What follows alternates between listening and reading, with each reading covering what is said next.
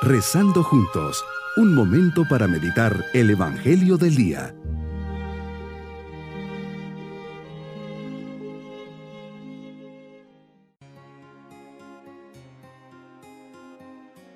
En este día, miércoles de la décima novena semana del tiempo ordinario, les saludo de forma especial encomendando a cada uno de ustedes y sus familias.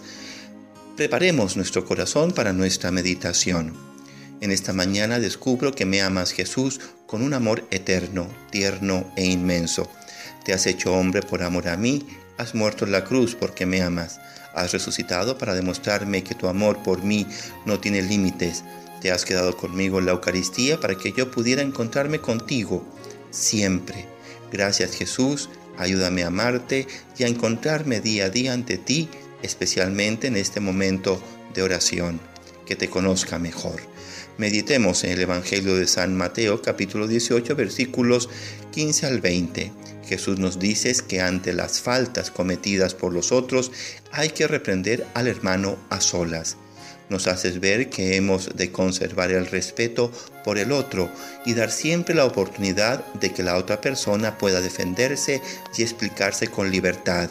Y lo más importante, corregirse y enmendarse con qué facilidad juzgamos las acciones de los demás y muchas veces las otras personas ni enteradas de su error. Por eso hay que hablar tú a tú y no acusar o corregir delante de los otros. El mismo catecismo de la Iglesia Católica nos dice que la caridad misma exige la práctica del bien y la corrección fraterna. Esta es la palabra correcta, corrección fraterna. Pero en todo esto hay algo importante a tomar en cuenta, la intención con la que se hace la corrección. No se trata simplemente de mostrarle al otro su error o de descargar nuestro enojo. Una cosa es corregir con el hígado y otra con el corazón. Comprendo, Señor, que el objetivo de la corrección fraterna es hacer el mayor bien a la otra persona, para que pueda mejorar, corregir su mal andar y encaminarse hacia el bien. Es relativamente fácil corregir, pero es más difícil corregirme a mí mismo y por lo tanto aceptar una corrección.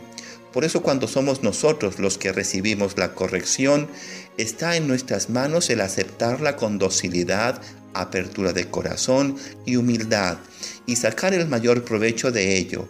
Yo creería, Señor, que hay que dejarse corregir primero antes de ponerme a corregir a los demás. Medito que para la próxima vez que haga una corrección examinaré qué es lo que me mueve a hacerla, si tengo una recta intención y lo hago por el bien de la persona, y si la persona a la que quiero comentar algo tiene la disposición para recibirla. Me invitas a ser prudente en mis palabras, buscando siempre el mayor bien de los otros. Dos cristianos unidos en una misma petición alcanzan gracias y bendiciones del Padre Celestial. Yo quiero, Señor, a la luz de tu Evangelio, invitar a orar a las personas conmigo. Hay mucho por lo que pedir y tantos que se pueden beneficiar por ti que no podemos ser negligentes en nuestra vida de oración. La mejor invitación que podemos hacer a otra persona es que nos acompañe en el empeño de pedir a Dios que alivie esa carencia de amor que sufre el mundo de hoy. Te queremos Jesús con nosotros y para ello, ¿qué mejor que dejarte saber que estamos unidos en oración ante nuestro Padre Celestial? Rosario en familia, encuentros con Cristo, bendición de la mesa antes de las comidas, festejos familiares vividos en amor de Dios y buena armonía con esas oportunidades de palpar y proclamar tu presencia, Señor, entre nosotros. No es cristiano vivir la fe en privado, como pequeños grupos que parecen tener miedo porque no se atreven a dar la cara. Si de verdad creyéramos con fe viva que el Señor mismo está en medio de nosotros, tendríamos confianza, seguridad y no nos daría pena manifestar nuestra fe. Tú mismo, Señor, eres quien nos lo pide. Hay que obedecer antes a Dios que a los hombres. Dirán los apóstoles llenos de Espíritu Santo.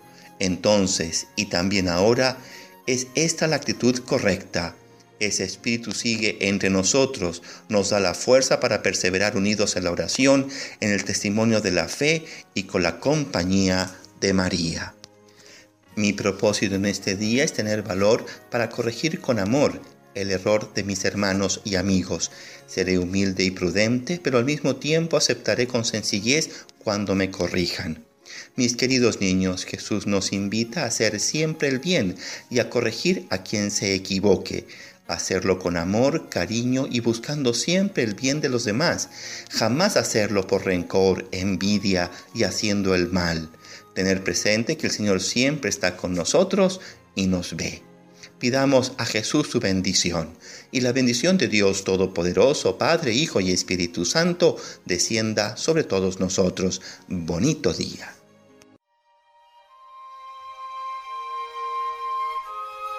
Hemos rezado junto con el Padre Denis Doren, Legionario de Cristo.